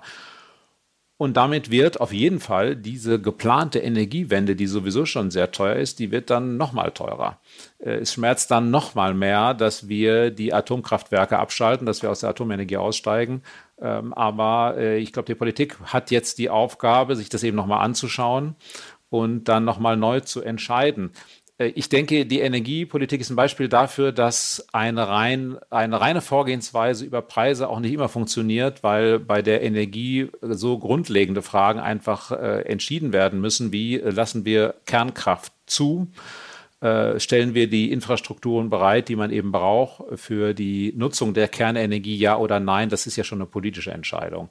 Äh, und ich denke, man braucht schon so eine Rahmenvorgabe, also welche Energien, welche Technologien soll es in Zukunft überhaupt noch geben dürfen. Äh, und äh, dann kann man eben Rahmen schaffen und da innerhalb dieser Rahmen äh, spielen dann natürlich auch äh, wieder Preise auf jeden Fall eine Rolle. Äh, auch da ist es so, wir sollten Technologien etwa nicht so vorgeben bei dieser Energiewende. Es gibt ja viel Kreativität, äh, wie man erneuerbare Energien herstellen kann, alle möglichen Formen von Kraftwerken. Und da sollte man ähm, eben den, den, letztlich den Markt spielen lassen und entscheiden lassen, ist es jetzt besser, auf ein bestimmtes Dach Solarzellen zu setzen oder greift man auf andere Energiequellen zurück. Ich, ich habe aber den Eindruck, dass politisch in Deutschland entschieden ist, dass Kernkraft ausscheidet und dass wir klimaneutral werden wollen. Und da ist es dann schwierig, sich was anderes vorzustellen, als eben den Weg zu gehen, jetzt mit teurerem Gas. Äh, das Ganze kostet dann eben einfach mehr. Herr Professor Fuß, jetzt sind Sie ja mit dem IFO-Institut ich würde mal, ich würde mal behaupten, in meiner Wahrnehmung zumindest, wahrscheinlich am nächsten dran an der Wirtschaft. Sie führen ihre Umfragen durch. Und da muss ich jetzt einfach mal fragen, das war jetzt gar nicht so geplant, aber wenn ich mir das einfach anschaue, ich frage mich, ob unsere Wirtschaft das wirklich durchhält. Diese Kostensteigerung. Oder aber, ähm, ob nicht heimlich die Industrie die Konsequenzen gezogen hat und abwandert. Ich erinnere mich an eine Studie, die war vor Corona, also 2019, wo schon klar war, dass der, dass die Industrie, der Anteil der Industrie am Bruttoinlandsprodukt gesunken ist. Das heißt, dass sozusagen eine Abwanderung stattfand. Und auch habe ich gelesen damals, dass die Automobilindustrie innerhalb Deutschland weniger produziert und außerhalb Deutschlands, auch außerhalb Deutschlands, innerhalb Europas sogar, also nicht nur in den USA oder China, sondern auch innerhalb Europas, woanders an anderen Standorten mehr produziert. Also ist das, wissen Sie, wenn Herr Russform da vom BDI im, im Deutschlandfunk ist, das klingt immer, immer ganz konstruktiv und wir machen das alle mit. Aber ich habe so ein bisschen die Sorge, die sagen alle, wir machen das mit, weil sonst kriegen sie eins auf den Deckel von den Medien. Aber in Wirklichkeit fließen die Gelder woanders hin. Und letzter Indikator dafür meiner Wahrnehmung ist ja, dass wir schon seit Jahren eigentlich eine Schwäche auch der inländischen Investitionen des Privatsektors haben. Also nicht nur des Staates, sondern auch, dass die Unternehmen, obwohl sie hohe Cashflows erwirtschaften, Netto-Sparer sind und das heißt im Klartext im Ausland investieren. Jetzt können Sie widersprechen und sagen, Herr Stelter, Sie lesen zu viel Zeitung, haben es falsch verstanden, aber ich meine, habe ich da unberechtigte Sorgen oder ich glaube, dass wir äh, ziemlich kritisch uns angucken, äh, sind wir eigentlich noch interessant für Industrie äh, und damit ja für den sehr produktiven Teil der Wirtschaft. Äh, wo es auch sehr gute Jobs gibt. Äh, und äh, für den Teil der Wirtschaft, die, der schon in erheblichem Umfang der, das Rückgrat unseres Wohlstands darstellt, ist es sicherlich gut und wichtig, das kritisch zu beobachten. Die Autoindustrie ist nun in einer besonderen Lage, weil sie in diesem Transformationsprozess ist. Und man kann schon fragen, ist es sinnvoll, wenn ein Land wie Deutschland das weltweit äh, zumindest mitführend ist, zum Beispiel in der Dieseltechnologie, auch eine recht umweltfreundliche Technologie letztlich, äh, ist es sinnvoll, das durch Verbot wegzuräumen. Also das, was wir äh, am besten können, das auszuräumen. Also diese Industrie wird mit Sicherheit abwandern. Jetzt ist es so, dass Abwanderung der Industrie auch aus anderen Gründen stattfindet, zum Beispiel einfach wegen der Demografie. Andere Märkte sind dynamischer, wachsen mehr und dann ist klar, dass da auch die Industrie hinwandert. Äh, wir müssen uns, denke ich, fragen, äh, wie äh, ist die Entwicklung bei den Arbeitsplätzen? Haben wir zumindest für die Bevölkerung, die wir noch haben, haben wir da Beschäftigung und haben wir Beschäftigung, die produktiv ist? Äh, und da muss man sagen, ist das äh, Produktivitätswachstum jetzt in Deutschland nicht enorm gewesen in den letzten Jahren, wie in vielen anderen Ländern auch. Aber ich glaube, wir haben jetzt in, wir sehen jetzt in den Daten noch nicht eine wirkliche Deindustrialisierung. Soweit würde ich nicht gehen. Äh, man muss aber schon sehen, dass jetzt weitere Belastungen hinzukommen. Ich hatte schon angesprochen, also die Autoindustrie, eine Schlüsselindustrie für Deutschland, die ist in einer Transformation, die es äh, schwierig macht. Äh, wir haben komparative Vorteile beim Verbrenner, ob wir die auch haben beim Elektromotor, ich weiß es nicht. Ähm, das muss ich erst herausstellen. Ähm, äh, und insofern ist es wahrscheinlich, dass wir da was verlieren. Jetzt kommt die Energie hinzu. Wir haben komparative Vorteile gehabt in der energieintensiven äh, Industrie, zum Beispiel in der Chemieindustrie. Äh, Deutschland, das ist absehbar, wird als Standort uninteressanter für diese Industrien. Vieles wird in die USA abwandern, weil da die Industrie, die Energiekosten eben nicht so ansteigen, vielleicht sogar überhaupt nicht ansteigen wie bei uns. Äh, also das ist wieder eine Industrie, die eher abwandern wird. Und man muss aufpassen, irgendwelche Industrien müssen wir auch halten auf lange Sicht. Also insofern könnte ich mir schon vorstellen, dass das in Zukunft eine größere Rolle spielen könnte. Man darf auch nicht unterschätzen, dass der demografische Wandel auch das Unternehmertum selbst betrifft. Man kann zeigen, dass äh, mittelständische Unternehmen, äh, in denen der Eigentümer, wenn er selbst aktiv ist, äh, sich dem Rentenalter nähert, dass die weniger investieren äh, und weniger neu aufbauen. Das ist ja auch menschlich, ist verständlich, reflektiert aber ein gewisses Nachfolgeproblem all das äh, stellt eben in, in, Frage, ob wir diese Industriebasis halten können. Ich denke nur, also das sind Risiken, ich denke nur, äh, eine wirkliche De Deindustrialisierung sehen wir zumindest bislang noch nicht.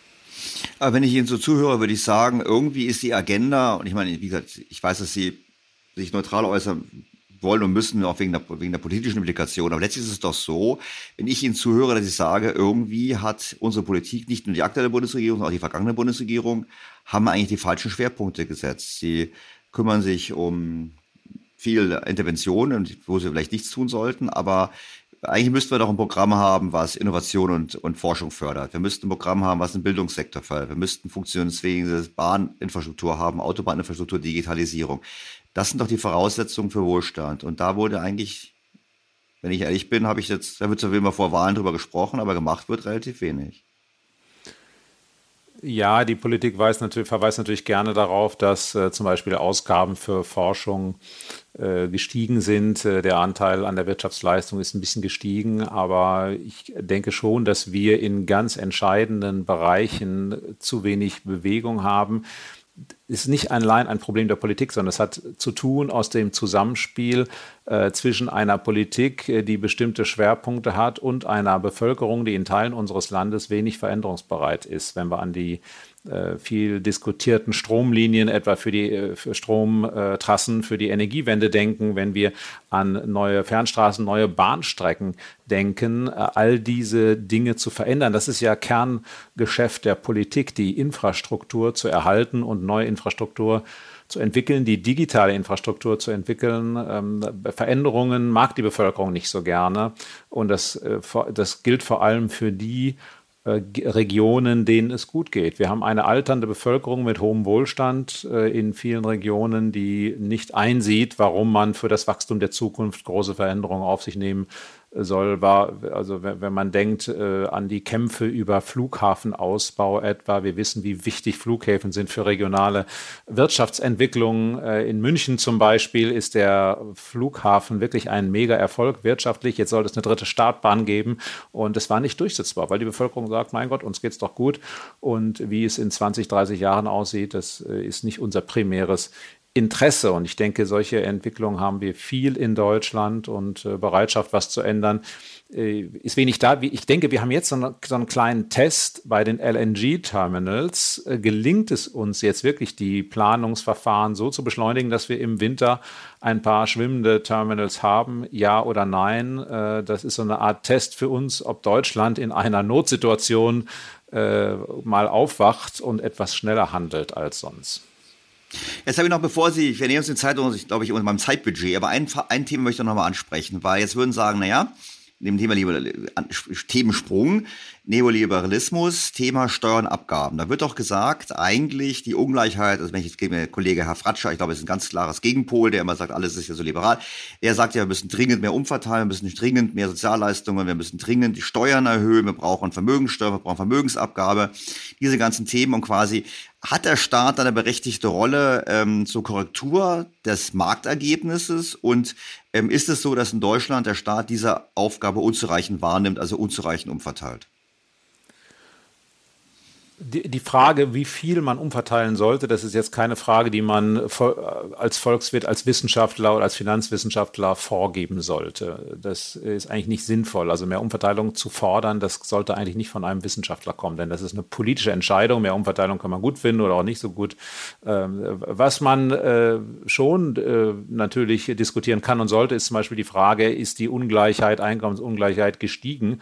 Äh, oder die Vermögensungleichheit. Und da muss man sagen, dass zumindest in den letzten 15 Jahren sich da wenig getan hat in Deutschland. Es gibt kaum Veränderungen der Einkommensungleichheit. Äh, sonst ist das Bild eben so, dass wir einen sehr, sehr großen Sozialstaat haben, sehr stark ausgebauten Sozialstaat mit hoher sozialer Sicherung. Äh, wir sind, was die äh, Ungleichheit der verfügbaren Einkommen angeht, äh, in der OECD so ungefähr im Mittelpunkt. Bei der Vermögensungleichheit äh, liegen wir etwa etwas weiter im oberen Bereich. Das hat damit zu tun, dass wir sehr viele Mieter haben und wenig Menschen, die sich selbst eine Immobilie kaufen. Äh, und es liegt auch daran, dass Renten und Pensionen, äh, die Vermögen sind, äh, hier eben nicht erfasst werden in diesen Statistiken, sonst wird es für Deutschland etwas besser aussehen. Andere Länder mit ausgebautem Sozialstaat, zum Beispiel Österreich, liegen da auch in der Vermögensungleichheit sehr hoch. Das hat auch damit zu tun, dass man, wenn man einen stark ausgebauten Sozialstaat hat, dann braucht man auch nicht so viel Vermögen, weil man ja sehr abgesichert ist. In anderen Ländern bilden Menschen mehr Vermögen, weil sie eben nicht auf diesen Sozialstaat zurückgreifen können. Also insofern würde ich sagen, das Gesamtbild ist meines Erachtens so, dass Vermögensungleichheit jetzt nicht unser Hauptproblem ist. oder, oder Einkommensungleichheit. Äh, schon ein Problem, denke ich, haben wir, was Chancengleichheit angeht. Und das ist ja vielleicht wichtiger in einer Marktwirtschaft, dass man möchte, wenn Menschen bereit sind, was zu leisten, dass sie dann auch Chancen haben, aufzusteigen. Und da muss man sagen, wenn wir etwa unser Schulsystem anschauen, da ist es um die Chancengleichheit nicht so doll bestellt, weil Menschen aus äh, sozial benachteiligten, bildungsfernen Familien es sehr, sehr schwer haben in unserer Schule. Also ich würde mir wünschen, dass wir diese äh, Verteilungsdebatte eher in diese Richtung drehen, in Richtung Chancengleichheit. Da kann man auch konstruktiv äh, etwas tun. Und wir sollten sie auch auf Bereiche konzentrieren, in denen eben kein Konflikt steht zwischen Wachstum und einer, einer guten Einkommensverteilung. Wenn man eine Vermögensteuer einführt, dann entsteht dieser Konflikt. Dann laufen die Investoren weg. Wir haben dann eine Akkumulation aus Einkommensteuer und Vermögensteuer, eine Doppelbelastung und das macht es für viele Investoren unattraktiv. Deshalb haben auch fast alle Länder auf der Welt Vermögensteuern äh, abgeschafft äh, und die, die sie noch haben, haben meistens nicht immer, aber meistens dann sehr niedrige Einkommensteuern. Äh, Im Bereich der Steuerpolitik, wenn man sich da über Gerechtigkeit äh, unterhalten will, dann sollte man auch weniger auf dieses Reizthema Vermögensteuer schauen, sondern zum Beispiel auf unsere äh, schlichte Einkommensteuer. Da gibt es schon ein paar Bereiche, äh, in denen äh, Ungerechtigkeiten herrschen, auch Ungerechtigkeiten in der Art, die Menschen mit sehr hohen Vermögen und Einkommen in der Tat bevorzugen, zum Beispiel äh, im Bereich der Immobilienbesteuerung. Wenn man ein Mietshaus hat äh, und äh, das hat sich im Wert äh, verdoppelt in den letzten zehn Jahren, dann kann man diesen Wertzuwachs steuerfrei vereinnahmen. Warum eigentlich? wenn man eine äh, Immobiliengesellschaft hat äh, als Kapitalgesellschaft, dann äh, zahlt ihr keine Gewerbesteuer. Warum eigentlich?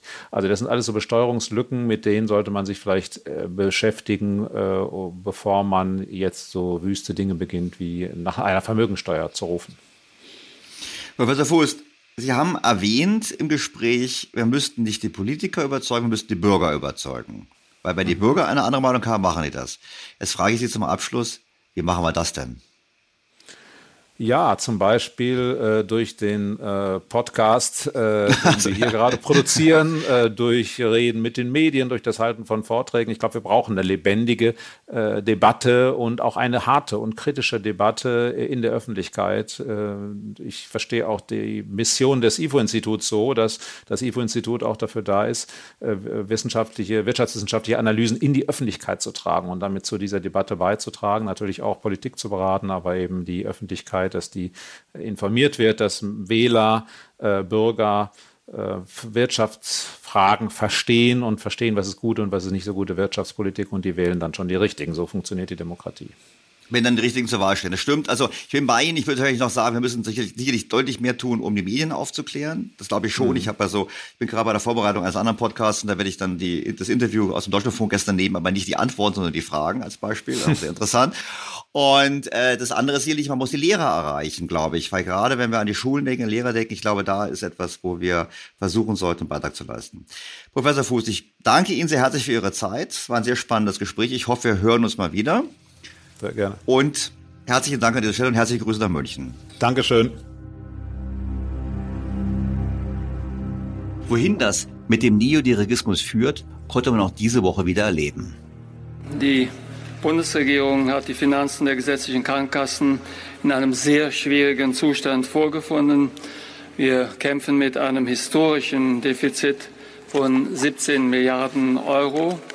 Und dabei ist das Wichtigste zunächst einmal, dass wir die Einnahmenbasis der GKV verbreitern. Und hier sind drei Maßnahmen entscheidend, die das hier ausmachen, nämlich ein erhöhter Steuerzuschuss in Höhe von zwei Milliarden Euro, ein Darlehen in der Höhe von einer Milliarden Euro, also ein Bundesdarlehen in der Höhe von einer Milliarde Euro und eine Erhöhung des Zusatzbeitrages von 0,3 Beitragssatzpunkten. Diese drei Maßnahmen verbessern die Einnahmenbasis der GKV entsprechend. Nichtsdestotrotz müssen wir darüber hinaus auch noch andere Reserven angehen. So ist es, wenn man nur auf die Einnahmen blickt. Der gesundheitspolitische Sprecher der Grünen hat sogleich eine Anhebung der Beitragsbemessungsgrenze gefordert. Ich finde, es lohnt sich daran zu erinnern, dass wir in Deutschland bereits pro Kopf mit die höchsten Gesundheitsausgaben haben, ohne mit entsprechend höherer Lebenserwartung belohnt zu werden. Nur ein paar Daten. Wir geben pro Kopf ungefähr 5.460 US-Dollar aus für Gesundheit. Ja, in den USA liegt der Wert deutlich höher, bei über 9.800 Dollar. Und auch in der Schweiz und Norwegen ist das Gesundheitssystem teurer. Alle anderen Staaten haben deutlich geringere Ausgaben. Und das Ergebnis ist interessant. Wir geben zwar mehr aus, haben aber mit 81,1 Jahren keine außergewöhnlich hohe Lebenserwartung. So liegt beispielsweise in Kanada und in Frankreich, die signifikant weniger ausgeben als wir, die Lebenserwartung bei einem Jahr mehr. Japan hat sogar drei Jahre mehr Lebenserwartung. Ich habe es auch getwittert und da gab es natürlich Kritik, die gesagt haben, man kann keine Korrelation herstellen zwischen Gesundheitsausgaben und Lebenserwartung, weil Ernährung und andere Faktoren eine Rolle spielen. Das stimmt. Ich finde nur, wir müssen uns grundlegender überlegen, ob wir das Gesundheitswesen nicht reformieren, denn einfach nur mehr auszugeben und mehr Einnahmen zu generieren, wird sich auf Dauer nicht als nachhaltiger Weg erweisen. Eigentlich wollte ich hier aufhören und der Podcast ist schon viel zu lange. Aber dann ist diese Woche noch etwas passiert, was mich wirklich beeindruckt hat. Der Euro kostete weniger als einen Schweizer Franken. Das ist in einiger Hinsicht, wie ich finde, interessant. Vor der Einführung des Euro waren die Mark und der Franken fast gleich auf. Ich erinnere mich, als ich angefangen habe zu studieren, 1984, zahlte man ungefähr 1,25 Mark für den Franken. Im Jahre 1990 waren es 1,16 und im Jahre 1999 waren es wieder 1,22. Das war also sehr stabil. Und das in einer Zeit, wo wir die Kosten der Wiedervereinigung zu bewältigen hatten. Zwei wirtschaftsstarke Länder mit solider Fiskal- und Geldpolitik entwickelten sich parallel und gut. Seit 1999 haben wir den Euro. Und der Euro hat seither 37 Prozent gegenüber dem Schweizer Franken verloren. Das sind fast zwei Prozent pro Jahr. Da frage ich mich, stimmt es denn, dass Deutschland, wie so gerne erzählt, der große Eurogewinner ist? Nun, ich finde, die Schweiz steht nicht so schlecht da. Die Schweizer können überall billig einkaufen und Urlaub machen. Und das ist auch Wohlstand. Ich erinnere mich an die Zeiten, als es noch die Lira gab. Wenn die mal abgewertet hat, ist man nach Italien gefahren, hat billig Urlaub gemacht, gut Urlaub gemacht, gut gegessen, gut getrunken, eingekauft und für mit vollem Kofferraum wieder zurück. Das war auch Wohlstand. Heute ist Italien für Deutsche teuer und sie fahren lieber, wir fahren lieber in die Türkei und woanders hin. Das ist schlecht, auch für Italien. Es heißt es sofort, ja, dafür exportieren wir doch mehr. Das stimmt. Aber zum einen machen uns diese Exporte immer abhängiger vom Ausland. Ich erinnere an die aktuelle Diskussion über die Beziehungen zu China. Zum anderen legen wir unser Geld im Ausland sehr schlecht an. Das war mehrfach Thema in diesem Podcast. Kein Land oder fast kein Land in der Welt legt sein Auslandsvermögen so schlecht an wie wir Deutschen. Vergessen wir den Zusammenhang nicht die zins- und tilgungsfreien Tage-2-Forderungen der Bundesbank von über einer Billion. Zins- und tilgungsfrei heißt im Klartext, es ist wertlos. Und darüber hinaus kommt noch die immer höhere Forderung nach Überweisungen innerhalb der EU. Siehe Wiederaufbaufonds. Siehe auch den Punkt, dass unsere Politik diesen trotz aller Warnungen weiter ausbauen möchte. Und auch getan hat. Stichwort Klimasozialfonds hatten wir schon. In der Schweiz glänzt sicherlich auch nicht alles. Aber das Land macht uns vor, man muss nicht in einer Schwachwährung sein, um Wohlstand zu sichern. Im Gegenteil, die Schwachwährung kostet Wohlstand.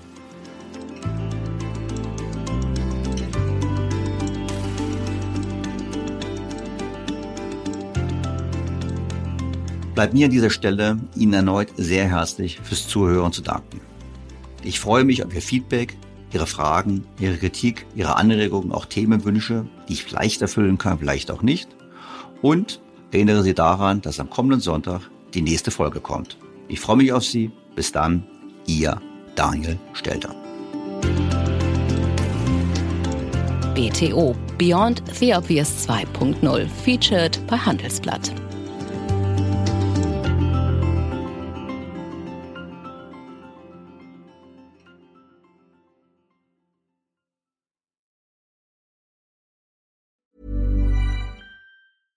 Was ist noch besser als ein guter Plan? Die Möglichkeit, ihn zu ändern. Mit integrierter KI bietet Workday kontinuierliche Innovationen, die Ihnen helfen, agil zu bleiben, egal was passiert. Workday, the finance and HR system for a changing world.